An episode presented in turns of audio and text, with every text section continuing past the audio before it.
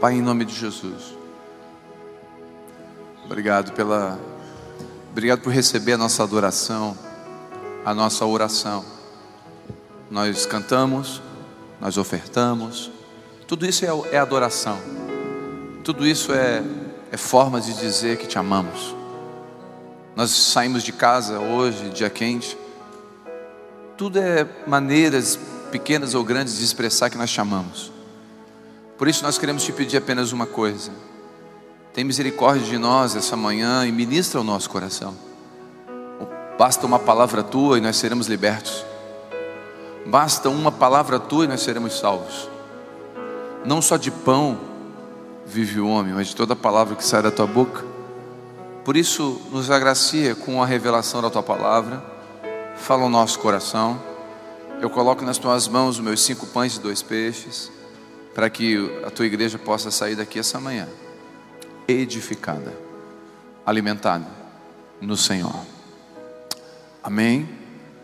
Quantos concordam com essa oração, digam amém. Essa manhã eu quero trazer uma palavra em cima de um personagem bíblico. Todo, em todas as esferas do ser humano, da sociedade, existem ícones, existem referenciais. Quando você fala de futebol, quem vem à sua mente? Um referencial? Telmo, claro. Não, né? Quando se fala de futebol, você vai lembrar, no mínimo, posso errar aqui, mas você vai lembrar talvez de Lionel Messi, de Cristiano Ronaldo, de Neymar, bom, de atletas de ponta. Quando se fala de corrida de 100 metros, Usain Bolt, quando se fala de atletas de ponta, a gente lembra de alguém. E normalmente o menino que está treinando futebol na escolinha, ele quer ser igual quem? Igual o Thelma. Não, ele quer ser igual o Messi, porque é um referencial. Na música, em todas as esferas a gente percebe ícones, referenciais que a gente que aquele que está correndo aquela corrida, ou está praticando aquele esporte, ou é um engenheiro, ele tem um engenheiro como referencial, ele tem aquele, aquela pessoa como um farol, como um guia, como um modelo. O que, que eu aprendo com isso? Eu aprendo com isso que a Bíblia também tem na corrida da fé os referenciais. A Bíblia deixa claro, Hebreus capítulo 12, que nós temos uma corrida a ser corrida, e nessa corrida há uma nuvem de testemunhas. Essa nuvem de testemunhas de Hebreus 12 é Hebreus 11, que cita os heróis da fé. Então, no mundo são os atletas de ponta, na Bíblia são os heróis da fé. Podemos dizer que os atletas de ponta são os heróis da fé da Bíblia. Então, os heróis da fé são os nossos referenciais. E eu gosto de é, olhar a vida, estudar a vida de algum deles. É, no culto dos homens, agora nós estudamos a vida de um homem que é um referencial, que é Davi. Davi é um homem segundo o coração de Deus. Eu até brinquei que é verdade, é, brinquei, mas é uma verdade. Um pastor, um irmão estava pregando lá, ali em Camboriú. Está transmitindo ao vivo? Tá? Aleluia. Toma cuidado. É, e ele pregando, ele se empolgou e ele falou: Olha, Davi, Davi era um homem segundo o coração de Deus. Davi era segundo o coração de Deus. Se você orar, você pode ser o terceiro. Meu Deus, não, não é segundo de segundo colocado, é segundo de conforme, né? Então quer dizer que Jesus era o primeiro, Davi era o segundo, você pode ser o terceiro. Não é uma questão de sequência, era de segundo, né? Então ele interpretou, o português dele não estava muito, muito alinhado. Então, nós falamos sobre Davi. E eu queria falar essa manhã na ceia sobre um personagem bíblico que me impressiona me, me emociona e me, me constrange. A vida desse homem me constrange, me ensina muito. E eu acredito que o ministério desse homem é um ministério que precisa ser restaurado, levantado, precisa ser restabelecido na igreja. Eu quero falar sobre Barnabé. Quem aqui já ouviu pregação sobre Barnabé? Levanta a mão. É, quem aqui já ouviu pregação sobre Paulo? Levanta a mão. Mas eu quero falar do Barnabé. O Barnabé, ele me impressiona quase mais do que Paulo. Eu digo quase mais porque Paulo é apóstolo Paulo, né? Ok? Nós temos, não podemos negar a influência, o poder, a graça que o apóstolo Paulo tinha, deixando 13 livros, no mínimo, escritos para nós. Barnabé não deixou livro nenhum, não deixou nenhum pergaminho, não deixou nenhum, nenhum uma frase no Instagram para a gente ler dele. É, não, não deixou. Só que Barnabé, eu quero discorrer um pouquinho sobre a vida dele. Por que, que eu acredito que a igreja tem que voltar, restaurar o ministério de Barnabé na igreja? Por que, que eu acredito que a igreja deve lembrar do que Barnabé fez e viveu e a gente deve aplicar na igreja? Por que, que Barnabé é tão importante? E eu quero que você abra a Bíblia em Atos e deixe aberta em Atos, que ali discorre a vida de Barnabé, pelo menos aquilo que está registrado. Atos capítulo 4, versículo de número 36. Eu tenho uma reclamação para fazer aqui, ó. Essa caneca rosé é da conferência de mulheres. Eu não quero mais tomar água nisso, tá? Eu sou. Não quero, quero uma azul aí, preta, branca. E conferência dos homens, cria uma. Culto dos homens, né? Alguma coisa assim. Vamos lá. Atos 4,36. Diz assim. Então José, então quem? Opa, então José, chamado pelos apóstolos de. Opa, o nome dele qual é? José. Quem sabia que o nome de Barnabé é José? Ó, um, dois. Olha o nome do cara, José. Então José, cujos apóstolos apelidaram, algumas Bíblias falam apelidaram, ou chamaram de Barnabé, que quer dizer, entre parênteses, não sei se algumas Bíblias têm, é, é filho da consolação, ou filho do consolo, ou filho do encorajamento, ok? Levita, opa, levitava, né? Saía do chão, né? Levita, natural de Chipre, possuindo um campo, possuindo um campo, vendeu, trouxe o valor e depositou no bolso dos apóstolos. Sim ou não? Sim ou não? Foi aonde? Foi nos pés, não foi no bolso, né? O problema é quando é no bolso. E depositou nos pés dos apóstolos. Até aqui. Primeira coisa que eu aprendo, pode deixar aberta, a gente vai folhear Atos. Primeira coisa que eu aprendo, o nome dele era José. Só que os apóstolos chamaram ele de Barnabé. O que, que significa isso? Quando as minhas atitudes de hoje redimem o meu passado. Quando a minha postura agora com Jesus é tão forte que ela apaga a antiga. Quando você se converte, você é o ex-drogado, é o ex-depressivo, é o ex-maconheiro, é o ex-prostituto, é o ex, é o ex. Só que a tua atitude agora é tão forte, a tua vida com Deus é tão forte, a tua postura é tão forte, que agora você não é mais o ex-drogado, agora você é o irmão, é o consolador, é o amigo, é o fiel, é o leal. Muda a nomenclatura. Os apóstolos olharam para a atitude de Barnabé e falam: o nome desse cara, vamos mudar um apelido para ele. Ele não é José, não. Esse cara é Barnabé. O nome, esse cara é consola. Ele é bom estar tá perto dele. Ou seja, a vida de José mudou a imagem das pessoas sobre ele.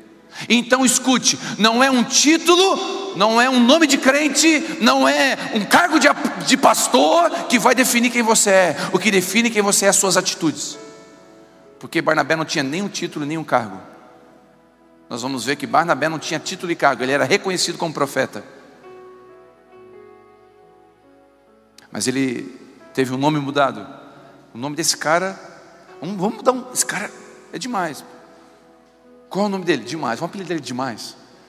Esse cara é demais. Olha lá o demais. Demais, chega aí. Tu é demais, velho. Porque a postura de Barnabé fazia isso. Filho do consolo, consolador. A palavra usada ali é paractus.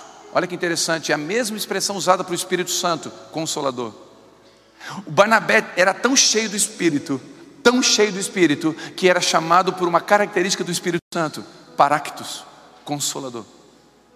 Olha que forte, você andar com o Espírito tão intensamente que as pessoas começar a confundir as virtudes do Espírito com a sua virtude, começar a confundir você com Jesus. Peraí, essas atitudes são parecidas. Barnabé era esse homem, e ele possuía um campo e vendeu. Qual outra característica de Barnabé que a igreja precisa aprender? Primeiro, primeiro, nós como igreja precisamos ter atitudes que realmente representam o nosso Deus, representam o Espírito Santo que a gente diz que anda. De nada adianta colocarmos frases bíblicas nos carros, de nada adianta ir para o Instagram e colocar frases de efeito, textos bonitos, de nada adianta participar da escola bíblica raiz para ter um diploma de formação de alguma coisa, se nossas atitudes não correspondem à nossa fala. O nome disso, Jesus disse, é hipocrisia, é farisaísmo, porque eles dizem uma coisa e fazem outra. Então, a nossa busca é para as nossas atitudes condizerem com a nossa fala, com a nossa, com a nossa crença. Eu não sei qual foi o religioso famoso, se eu não me engano foi Gandhi que disse: Olha, eu seria um cristão se não fosse pelos cristãos. Porque a filosofia, é, a, a, a teoria é linda dos cristãos, mas olha, os cristãos não representam. Em nome de Deus nós matamos.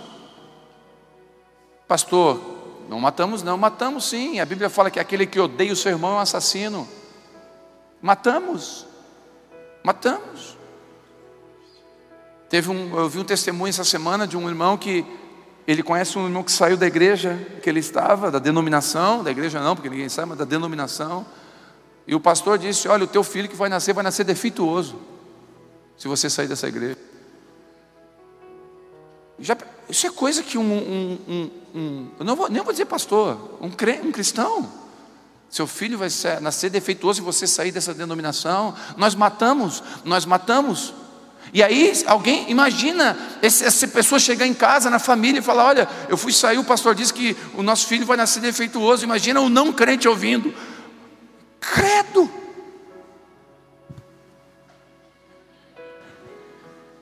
Não bota o pé nessa, nesses crentes nunca. Quantos entendem? Só que a nossa postura tem que ser de Barnabé. As pessoas têm que olhar para nós e ver algo. Segundo, possuído um campo vendeu. Ele era generoso. Usa seus bens, recursos para servir, consolar, suprir, alegar os outros. Irmãos, Deus não te dá recurso, Ele te confia recurso. Vou repetir: Deus não te dá recurso, Ele te confia recurso. Ele te confia coisas. Para que, que você.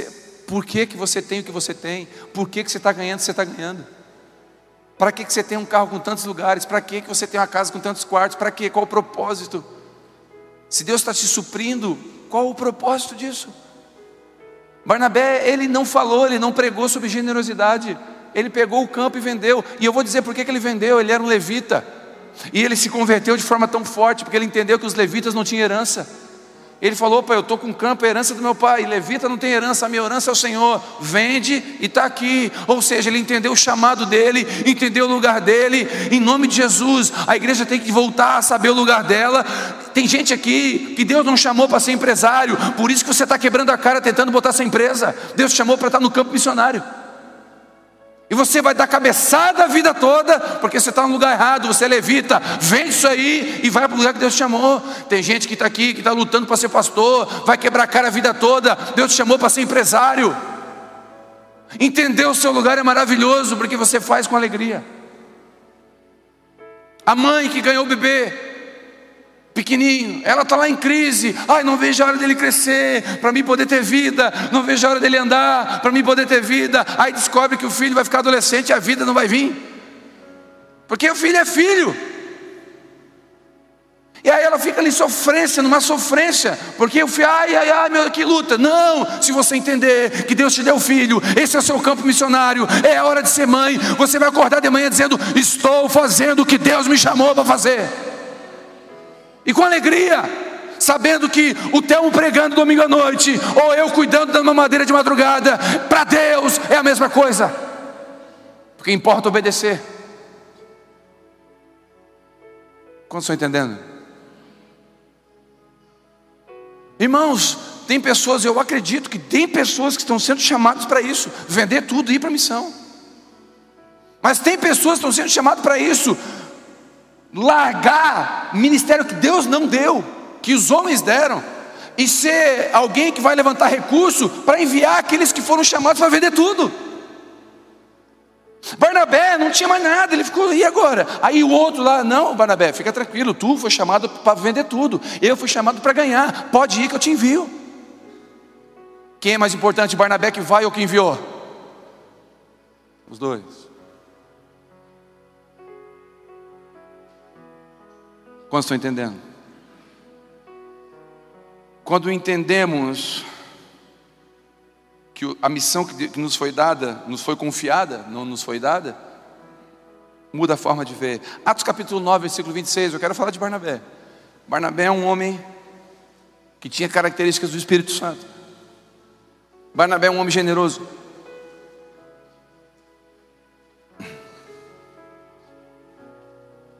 Versículo 9, versículo, perdão, versículo 26. Tendo Saulo chegado a Jerusalém, procurava juntar seus discípulos, mas todos os temiam, não crendo que fosse discípulo. Então, então, Barnabé, tomando consigo, levou os apóstolos e lhes contou como no caminho ele vira o Senhor e que esse lhe falara, e como em Damasco pregava ousadamente em nome de Jesus. Então Barnabé, tomando consigo, Sabe o que eu aprendo aqui, queridos? Só para você entender, o apóstolo Paulo era tipo assim, Osama Bin Laden. Deu para entender? Quem era o apóstolo Paulo? Osama Bin Laden. Ama crente. Legal, gente finíssima. Você leva para jantar dia nessa casa, Osama Bin Laden, sim ou não? Não, claro que não. Vai soltar uma bomba, vai matar você e todo mundo. Era um cara matador, ele matava crente. A fama dele era essa. A Bíblia fala em Gálatas que ele matava, prendia cristãos por causa de Jesus. Escute, Agora, eu, eu, eu sou apóstolo Paulo, eu me converti. Eu, eu, eu, vou me juntar aos apóstolos, eu vou me juntar aos crentes. E ele vem chegando para se juntar. Está reunido os apóstolos aqui. Olha quem está vindo ali. Olha quem está vindo lá. Olha quem está vindo lá. Vaza, vaza, vaza, vaza. Espalha o bolo. É o, o Paulo. Aí ele fala assim: ah, não, é Pai do Senhor, Pai do Senhor, uma ova. Está matando crente ontem, que Pai do Senhor, rapaz. E o apóstolo Paulo estava chegando, ele me aceita, gente. O meu testemunho do passado é do passado, mas agora eu sou crente, eu mudei, eu não sou mais aquela pessoa. E eles, negativo. Barnabé veio junto, pegou pelo braço, vem comigo. Seguinte, esse cara teve uma visão é verdade, ele pregou ousadamente sobre Jesus, aceita ele. Sabe o que eu entendo aqui? Barnabé é um encorajador, é aquele que não fica olhando o passado das pessoas, mas consegue olhar o futuro, é aquele que não fica julgando pelo que foi, mas acredita pelo que vai ser. Barnabé é aquele que pega pelo braço e fala: Vou tomar na cara por você, mas eu acredito por você, e se eles não te quiserem, eu te quero. Nós, nós precisamos que a igreja seja Barnabé de novo. Comece a acreditar nas pessoas quando os outros não acreditam. Quando chega aqui gente que a igreja chama de endemoniado, de rebelde, eu pego pelo braço e falo: Você tem uma história para contar. Não me interessa o que aconteceu lá. Escreve de novo aqui. Eu arrisco, irmãos, é claro que eu arrisco. Porque tem gente que é sinagoga de Satanás. Tem gente que não quer mudar. Mas eu sei que é um risco. Mas eu arrisco acreditar, porque um dia alguém acreditou em mim. Um dia alguém olhou e falou: Não, esse cara se converteu mesmo. Um dia alguém acreditou em mim. Barnabé, acredita. Barnabé bota a cara a tapa. Barnabé não desiste de ninguém. Tomando consigo, compra briga, arrisca sua reputação. Você está andando com aquele cara? Perguntaram para mim, aquele, aquela, aquele, aquele fulano vai na tua igreja? Minha vontade de dizer assim, não. Não, foi sem querer, visitou uma vez, duas. Mas o carro dele tem um adesivo. Não, é que o adesivo não quer dizer nada. É de verdade. E a fama do cara é apóstolo Paulo. Assim. Na hora o Espírito Santo para mim, sim, ele vai na tua igreja. Sim, ele vai lá, sim, ele é tua ovelha. Não é a ovelhinha que tu sonha, mas ele pode se tornar uma ovelha que eu sonho. Eu falei, sim, ele é membro lá. Cara, mas esse cara fez tal coisa, tal coisa, tal coisa. Fez mesmo. mas a gente acredita que ele pode mudar. A qualquer hora o Espírito Santo vai transformando. Aliás, já transformou. Tem coisas que ele fazia e já não faz mais. Aliás, ele chegou na igreja com um casamento falido. Ele chegou na igreja com uma mala no carro. Ele chegou separado. A última esperança para o casamento deles. A partir dali eles não separaram, já foi um milagre. Então, a pergunta é: onde estão os Barnabés que acreditam? Como, olha o que ele fala, como pregava ousadamente. Sabe o que é isso? Barnabé é aquele que elogia. Barnabé é aquele que elogia. Cara, o cara pregava lá. Talvez não era tudo isso. Talvez nem era um Paulo, sei lá, mas Barnabé via assim. Barnabé ele tinha um olhar, um olhar bom. Nós precisamos ser curados dos nossos olhos. Se os, se os seus olhos forem bons, todo o corpo será bom. Mas se os seus olhos forem mal, todo o corpo será mal. Se a gente tiver olhos ruins, toda a igreja não presta. Se a gente tiver olhos bons, a igreja é uma bênção. Depende de como a gente olha. Nós precisamos ser sarados dos nossos olhos, a gente só vê coisa ruim, a gente só vê defeito, porque não presta. Sai daqui, crente chato. Ai, me irritei. Volta. Passei, passei um pouquinho. É que se a Vivi está aqui, ela faz assim, ela não fez, então. Meu Deus, Barnabé olhou a virtude. Eu acho que o apóstolo Paulo tinha um monte de coisa para resolver ainda. Um monte de penduricalho, um monte de, de, de, de carrapato para ser arrancado.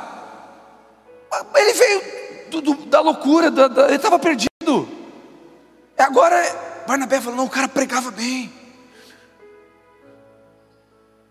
Encorajador, aquele que acredita. Atos 11, 23. Olha que maravilha.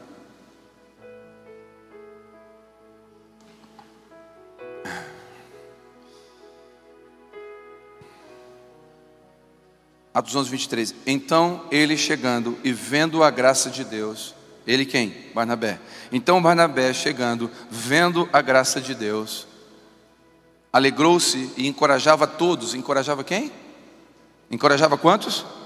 Para que permanecessem onde? Fiéis, firmes no Senhor, com firmeza de coração. 24. Ele era um homem bom. Quem?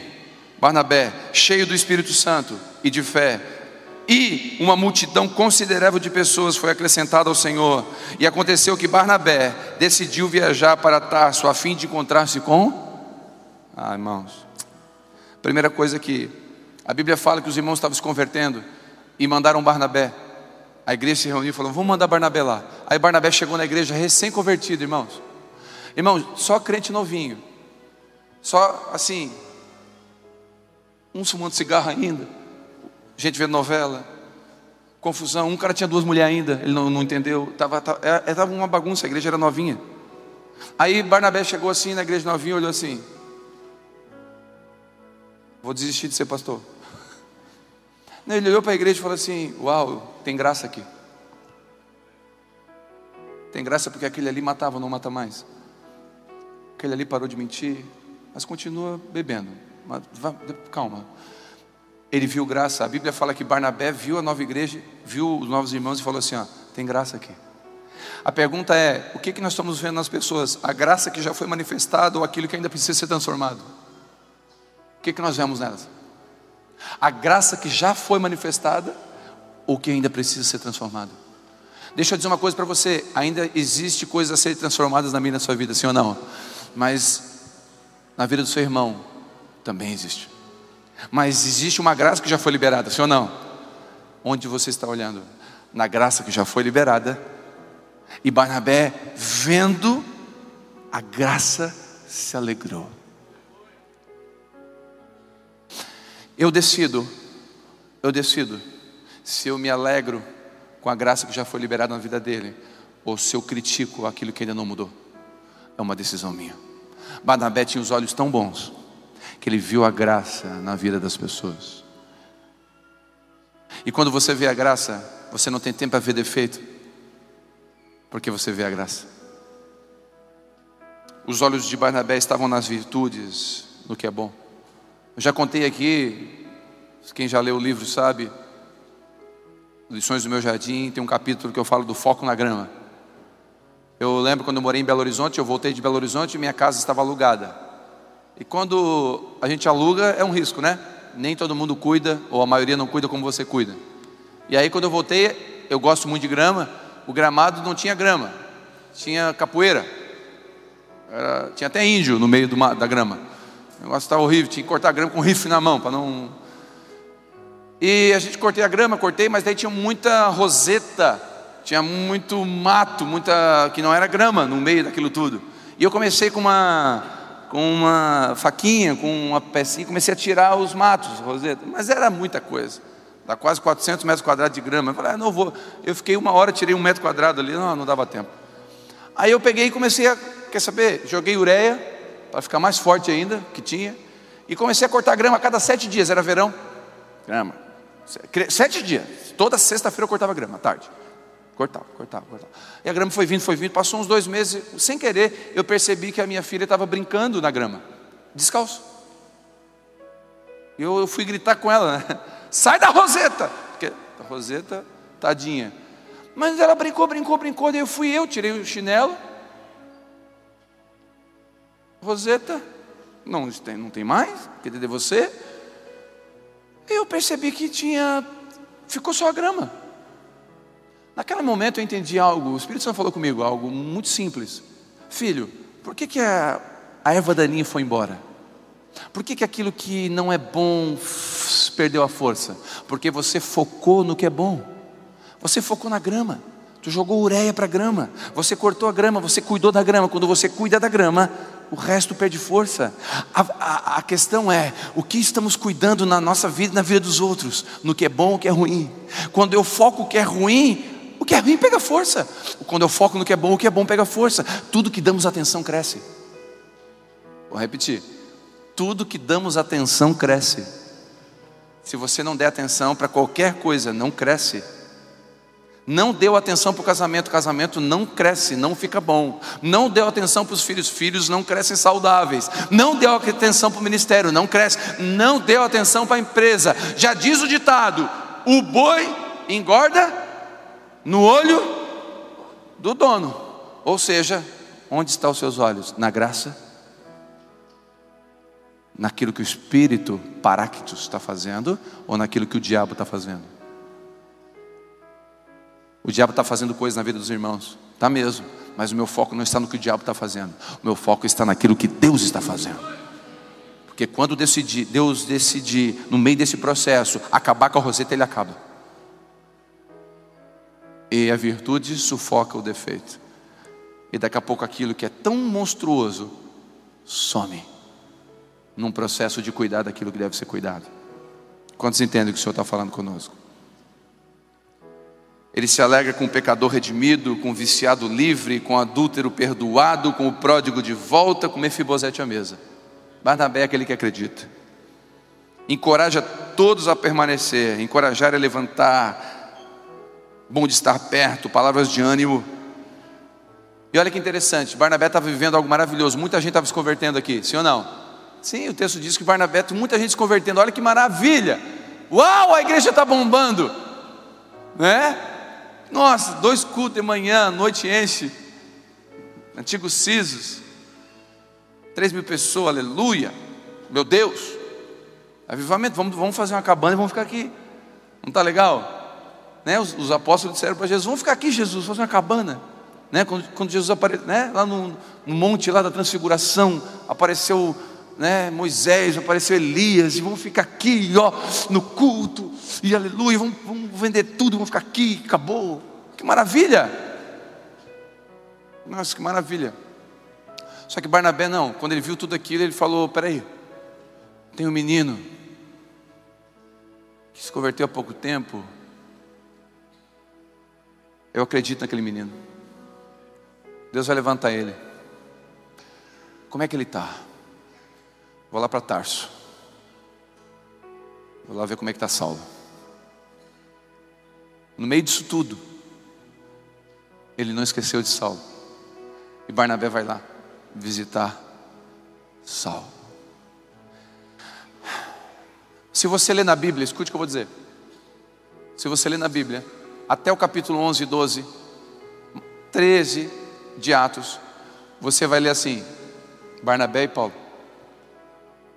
Barnabé e Paulo. Então, Barnabé e Paulo. Então, Barnabé e Paulo. Só que Barnabé investiu tanto em Paulo, que depois do 13, muda a frase. E a Bíblia começa a dizer: Então Paulo e Barnabé.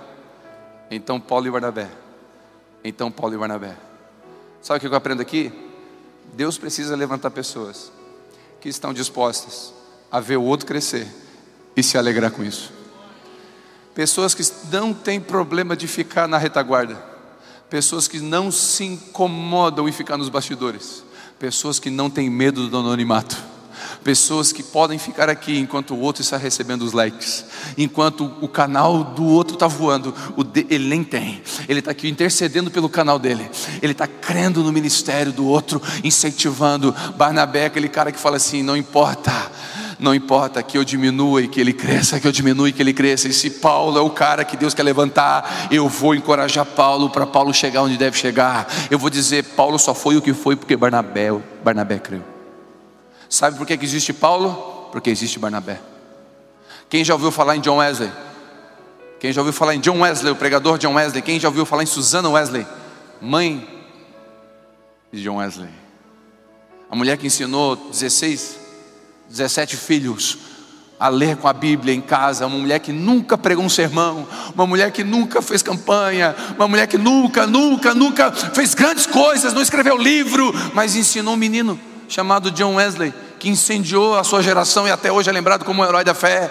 E, nós, e quem foi ela? Não, meu, meu irmão, eu quero abraçar John, a Suzana. Quem foi essa mulher? Na hora que vim John Wesley me abraçar no céu, eu falei assim: tu, tu é legal, mas eu quero ver tua mãe. Porque, rapaz, a tua mãe foi demais, 17 filhos. E a gente fica dizendo, nossa, porque a gente vê Moisés. Sim ou não? Mas sabe por que, que Moisés sobreviveu? Porque duas mulheres chamadas Cipra e Puá, o nome delas, olha o nome bom de botar no filho. Cipra, Puá, comigo. Cipra e Puá, o nome das mulheres. Duas parteiras de Israel. Escute. A Bíblia fala que o rei mandou, deu uma ordem: todo menino homem que nascer mata.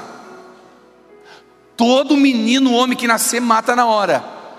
As parteiras, quando Moisés nasceu, elas olharam o menino e, com temor do Senhor, não mataram e esconderam o menino, arriscando as suas próprias vidas. Sabe o que eu aprendo aqui?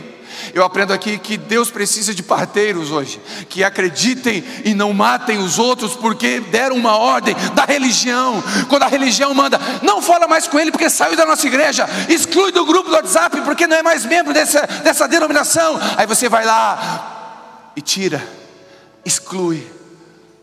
Uma vez um testemunho aconteceu, o irmão contou um testemunho que recebeu uma direção de não ir no casamento de uma pessoa porque não era mais da igreja não era mais da mesma denominação. Olha, não quero que ninguém vá naquele casamento. Religião dando ordem de cima para baixo. E as parteiras recebendo a ordem: mata se for menino. Elas disseram: não, nós tememos o Senhor. Não vamos matar, não. Vamos cuidar desse menino. E não é nada mais, nada menos que Moisés. Só Moisés, Moisésinho, cara simples. Alguém aqui já abriu uma poça d'água? Faz um teste, vai na rua, de que chover, vai na poça d'água, abre, abre, abre, poça d'água, bate com o cajado, faz, tenta abrir uma poça d'água. Depois vai conversar com Moisés que abriu o mar vermelho. Só Moisés. Mas muitas vezes nós, debaixo da influência da religião, recebemos ordens absurdas e cumprimos. Porque não temos o coração de Barnabé, encorajador, Paractus, encorajador, consolador, que acredita Barnabé decidiu viajar para Tarso para ver Paulo, mesmo vivendo o avivamento, ele não esqueceu do seu discípulo. Atos 13, 43.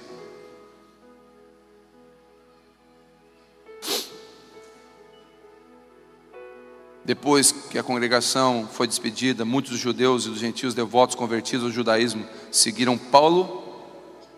Seguiram Paulo. Ué, não era Barnabé e Paulo, até agora mudou. Atos 13 mudou? É, agora é Paulo e Barnabé não seguiram Barnabé, eles seguiram Paulo agora. Paulo e Barnabé, estes conversavam com eles, recomendando-os que seguissem. É perseverando na graça de Deus. Agora mudou a ordem. Barnabé não se importa se seu discípulo é maior do que ele, de reconhecer a unção no outro, de ficar nos bastidores, de ver o outro ser honrado. Barnabé entende seu ministério do anonimato, foi treinado para isso. Sabe o que a igreja está aprendendo? Precisa aprender a viver o ministério do anonimato. Que a mão direita faz, a esquerda ainda não precisa saber. Nós temos que aprender com Barnabé. Nós temos que aprender a receber a glória do céu, não dos homens, e buscar essa glória. Nós temos que aprender. Quando eu falo nós, eu, você, igreja, precisa aprender. Atos 15, versículo 36.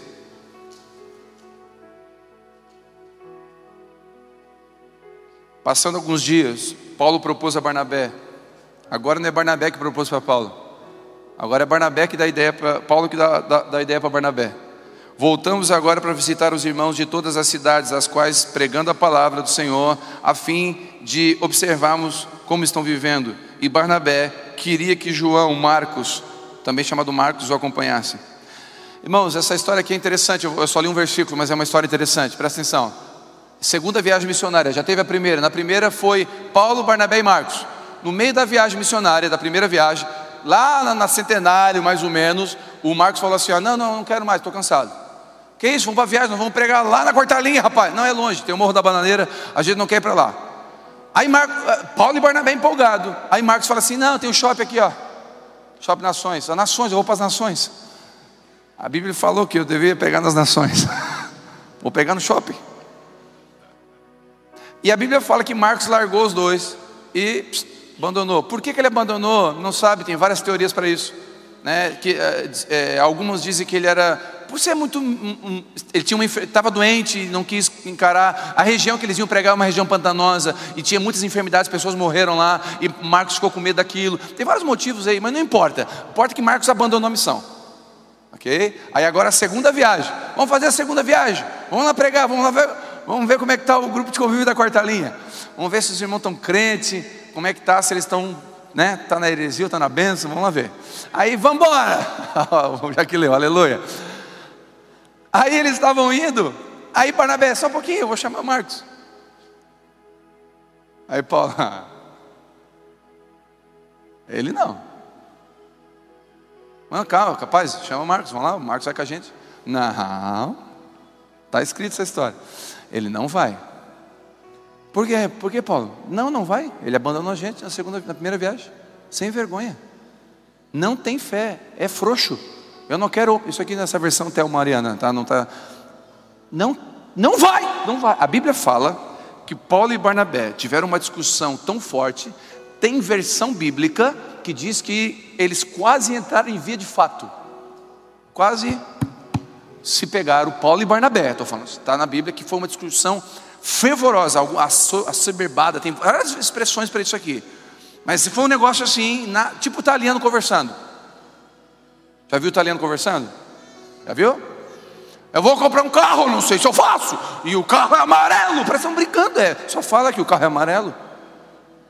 Eu falei que eu queria, mas entendeu? Tá, né? No carro italiano conversando é uma briga, parece uma briga.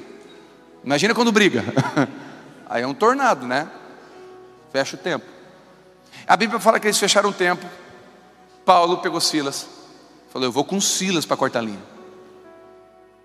Barnabé pegou quem? Marcos. Depois aqui, a gente vê que dá a impressão que o ministério de Barnabé some e o ministério de Paulo aponta. Alguns pregadores, eu já vi gente pregar, dizem que Barnabé errou aqui e perdeu a bênção aqui e Paulo ficou na bênção seguir o ministério como Deus queria. Mas sabe o que eu aprendo aqui? Na linguagem de barnabeniana de ser? Paulo, eu acreditei em você, quando ninguém acreditou.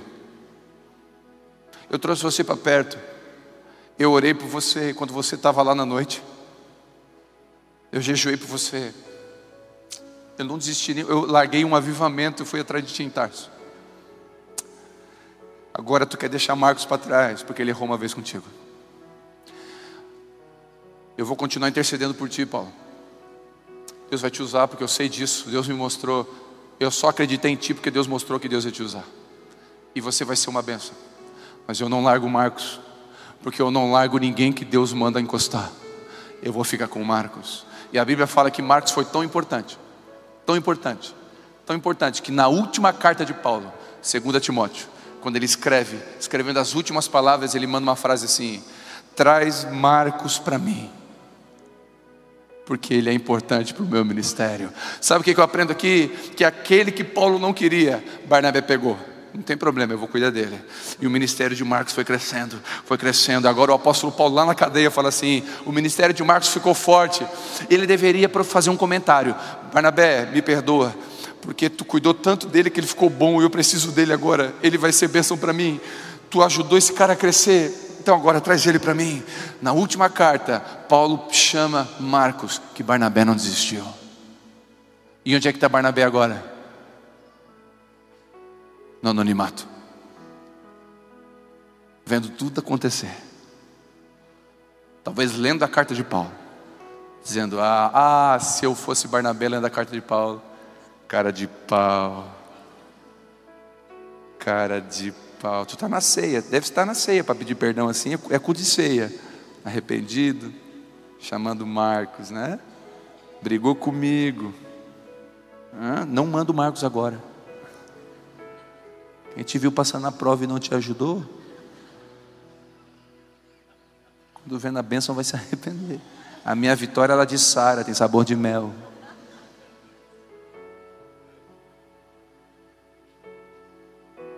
Sabe o que eu aprendo? Barnabé, mais uma vez, sendo aquele que não desiste, acredita, busca, chora até o fim. E eu quero ler um versículo para encerrar, 2 Coríntios 7,6, eu encerro aqui.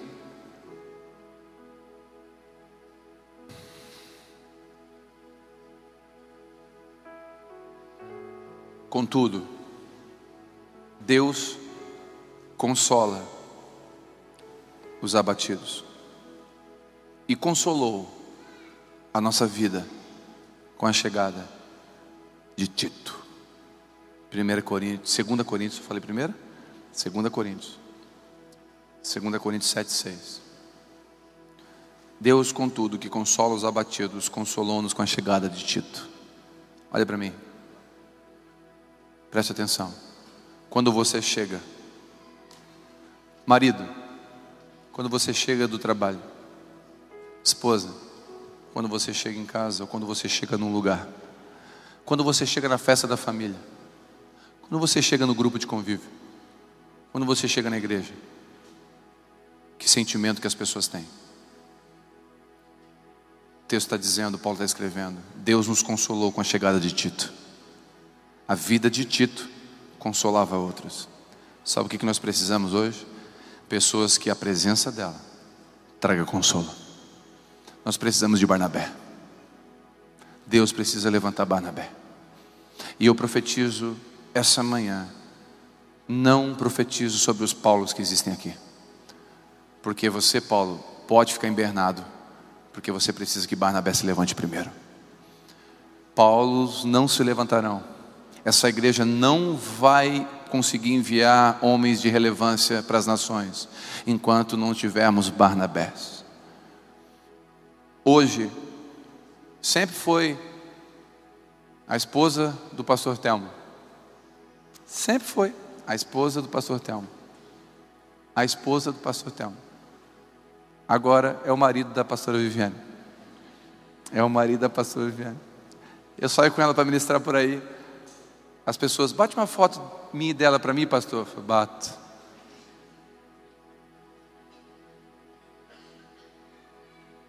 Bato. Nem assim, mano, é assim, né? Eu recebo um convite por dia para pregar fora. Ela recebe dez. E sabe o que eu estou entendendo? Que era Barnabé, era Paulo e Barnabé, Barnabé e Paulo, Barnabé e Paulo, Barnabé e Paulo, Barnabé e Paulo, Barnabé e Paulo, Paulo e Barnabé, Paulo e Barnabé, Paulo e Barnabé, Paulo e Barnabé. Sabe o que eu entendo? Que eu sou uma carne com ela. E se ela está indo, eu estou indo junto. Se ela está crescendo, eu cresço junto. Se ela colhe frutos, eu também colho. Se ela chora, eu também choro. Se ela se alegra, eu também me alegro. E eu não me importo em ter e viver e ter um sentimento paráctito de consolar, de encorajar. Eu não me importo. Não foi nenhuma nem duas vezes, nem, duas, nem três, mais de 20 vezes disseram para mim que preferem ouvir a aula do Sami do que a minha. Eu falei, ele é argentino e corintiano. Como é que você fala isso para mim?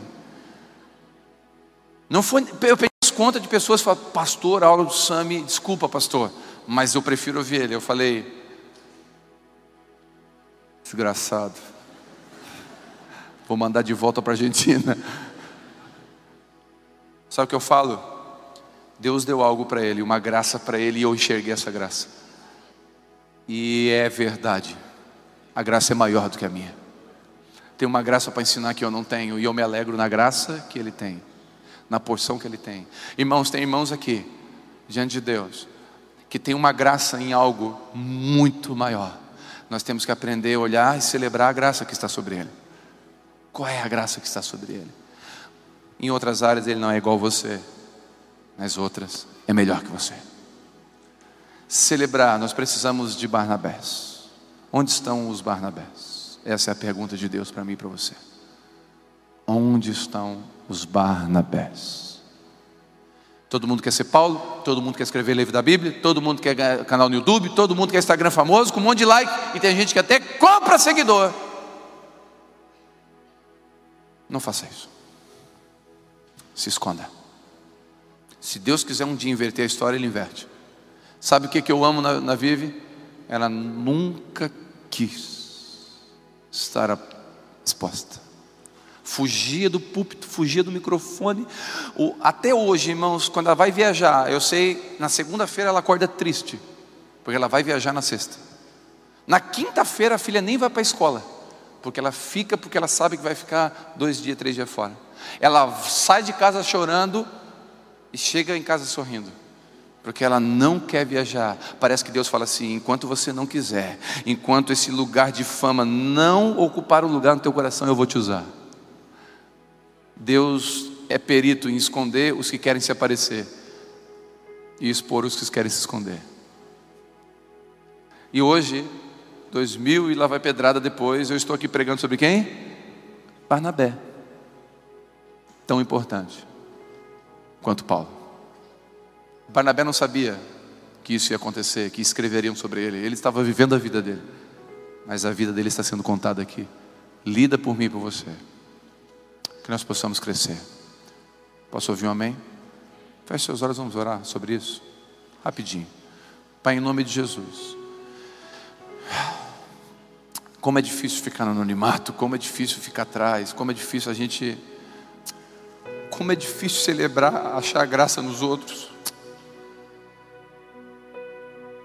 A gente vê defeito na esposa, defeito no marido, defeito nos outros, a gente vê os defeitos tão fácil. Oh Deus, eu profetizo em nome de Jesus essa manhã. Não levanta nessa casa, não levanta os Paulos antes dos Barnabés. Levanta os Barnabés, aqueles que vão dizer assim: ó, vai. Aí sim, depois, lá na frente, vai ser Paulo e Barnabé. Mas por enquanto eu declaro que essa igreja vai ser conhecida não por José, mas por Barnabé, que as pessoas possam olhar de fora e dizer: olha, Paractos, aquela igreja, aquela igreja, é, eles acreditam, eles acreditam, eles consolam, eles encorajam. Aquela casa lá, olha, você entra lá, você não é julgado, você entra lá, você é amado. Olha, que as pessoas digam o que nós possamos nos transformar. Que o pecador olhe para cá e não veja em nós só um José Levita com uma tradição religiosa, mas possam ver em nós características do Espírito Consolador.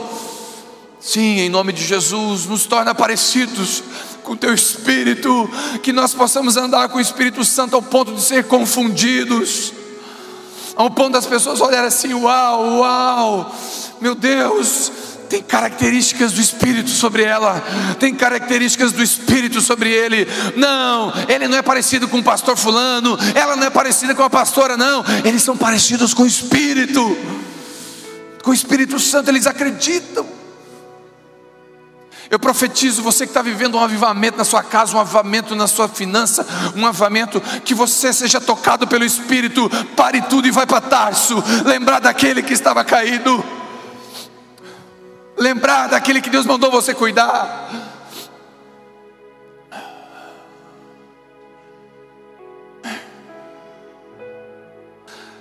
Como é bom obedecer, como é bom obedecer.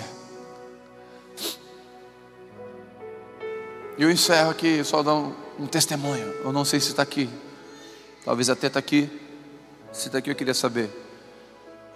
Ontem, pela manhã, irmãos, é gente para cuidar, irmãos. Se eu levar a sério as pessoas que pedem para cuidar no WhatsApp, eu não vivo mais. Eu não vivo mais, eu não vivo.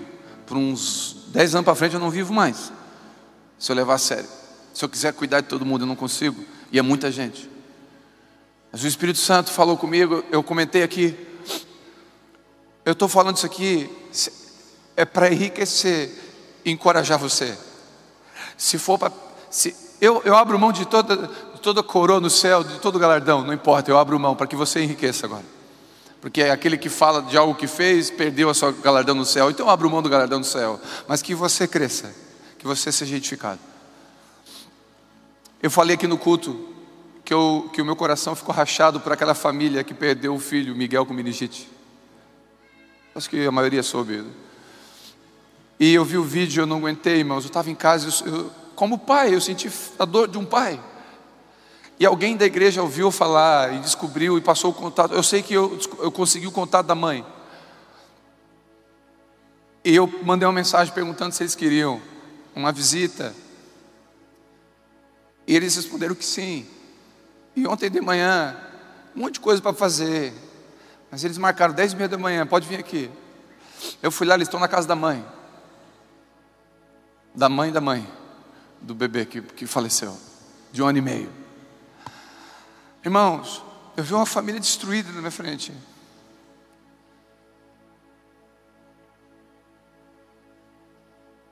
Eu, fiquei tão impotente. Eu falei, meu Deus, o que, que eu vim fazer aqui? Eu não tenho nada para dar. Eu, eu, te, eu queria uma ferramenta para enfiar a mão no coração e tirar a dor. Eu não sabia o que fazer, eu fiquei impotente, gente. Falei, eu, sei, eu prego para as pessoas, mas eu não sei o que fazer. Enquanto eles falavam, eu dizia, meu Deus, que que eu, por que, que eu não vi? Eu não devia ter vindo. E quando a gente conversava, eles, come, eles começaram a chorar. Eu falei, não precisa contar a história. Eu já vi, não precisa. Não precisa, faz 18 dias. Não precisa. Eles contando que estão começando a pensar em trabalhar segunda-feira. E na hora o Espírito Santo falou: só ora com eles, não faz mais nada, porque eu ainda sou aquele que consola. Eu só preciso de um abraço físico da terra que represente o meu abraço do céu. Tu não precisa pregar para eles. E ele falou, o pai falou na sua dor, falou assim: Pastor, eu pequei. No que, filho? Eu duvidei de Deus. Eu falei, Deus, por que, que tu deu e tu levou? Eu não acredito mais em ti. Eu estou doendo, está doendo demais, Deus. É o meu filho. Aí na hora o Espírito Santo fala para ele, que eu entendo ele. Eu falei, cara, Deus te entende. Cara, Deus não me entende, eu perdi um filho. Não, Ele te entende, Ele também perdeu um. Ele me olhou sério, ele parou de chorar e falou: É verdade? Sim, filho. Porque Deus amou o mundo de tal maneira que Ele deu o seu único filho por você. Então Ele entende a sua dor. E o que você está sentindo, Ele sentiu por amor a você. Eu perguntei porque ele, eu não ofereci, eu não convidei para vir na igreja, porque, irmãos, uma coisa que eu não gosto de fazer, isso eu não convido. Mas eles falaram que viriam talvez hoje de manhã, hoje à noite. E se vinha, eu falei, eu queria abraçar vocês, eu queria como igreja só amar vocês. Eu coloquei à disposição o atendimento psicológico que a igreja tem. Eu coloquei à disposição tudo, até dinheiro. Eu falei, se tiver que pagar as contas de vocês. Eu até nem falei com, com ninguém, eu prometi. Eu sou pastor da igreja, eu posso prometer, pronto. Eu falei, o que precisar, a gente vai. E sabe o que eles disseram? A gente está sozinho. E eu pensei comigo, eu vou lá, meu Deus, um monte de milhões já foram lá. Irmãos, quando alguém falar com você algo, vai, obedece. Seja um paractus na vida de alguém. Ainda que seja um abraço, ainda que seja um, seja um paractus. Para tudo. Por um. Por um. É legal pregar para 3 mil pessoas. Mas legal mesmo é ouvir o Espírito Santo. Maravilhoso é ouvir Deus. Isso é maravilhoso. Que Deus levante uma igreja relevante, que seja bem parecida com o Espírito Santo, o Consolador. Quantos recebem essa palavra? Em nome de Jesus.